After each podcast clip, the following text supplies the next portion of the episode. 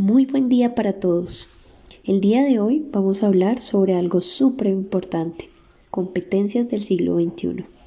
Y es que sí, para hablar sobre competencias es innegable traer al autor que tanto nos ha enseñado sobre esto de la modernidad líquida, a nuestro queridísimo Simon Bauman. Y es que sí, él nos ha enseñado que los cambios continuos, el ritmo acelerado del tiempo, la era digital, el educarnos para producir y no para aprender, el estar inestables todo el tiempo a nivel emocional y social, el estar envueltos en un poder global de política y política local, de diferentes personas, de nuevas experiencias, de cambios continuos, nos lleva a algo que denominamos incertidumbre.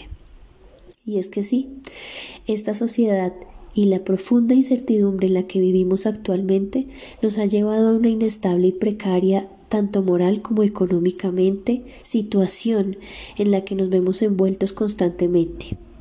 Hay una exagerada, exageradísima era de consumismo en la que la libertad del ser humano se ha visto desdibujada, en la que no somos más que copias, en las que tenemos relaciones líquidas, superfluas, bastante eh, superficiales para ser sinceros.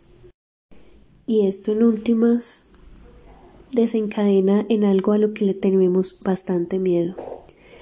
Y es a sentirnos tristes, inseguros, a que nos abrume la infelicidad porque hemos vivido en un entorno en el que la felicidad se nos es vendida constantemente, en el que el consumismo nos lleva a comprar felicidad, a producir y a incluso llegar a estudiar y querer salir adelante con una única finalidad, ser útil para la sociedad. Y entonces la gran pregunta aquí es, ¿dónde quedamos nosotros? ¿Dónde queda la felicidad individual y social de todos? ¿Dónde queda el terminar este consumismo inmesurable, inmanejable, al cual nos hemos visto abocados en los últimos tiempos? Ese es un gran interrogante, pues pareciera que hoy en día nos están educando para producir, pero no para pensar. El pensamiento crítico ha quedado de lado y es que esa capacidad para interpretar, analizar, evaluar, hacer inferencias, explicar y clarificar significados ha quedado de lado. Ha sido un poco oprimida por la sociedad, por las jerarquías, por el poder.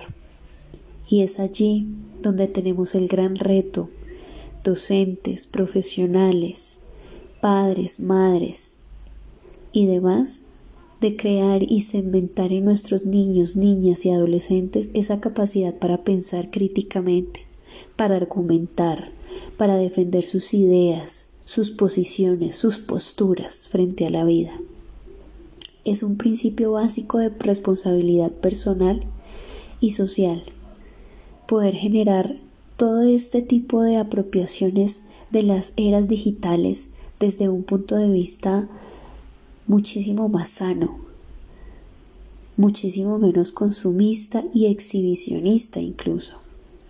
Poder aprovechar todas estas, esta era digital para generar creatividad, innovación, pensamiento crítico, como ya lo había mencionado, y muy distante de ser los borregos de la sociedad, con una capacidad para resolver problemas, para aprender a aprender, que es lo más importante, para tener un principio básico de ciudadanía local y global, capacitados para poder defender estos ideales a los cuales cada uno de nosotros, desde nuestras experiencias, nos hemos visto abocados.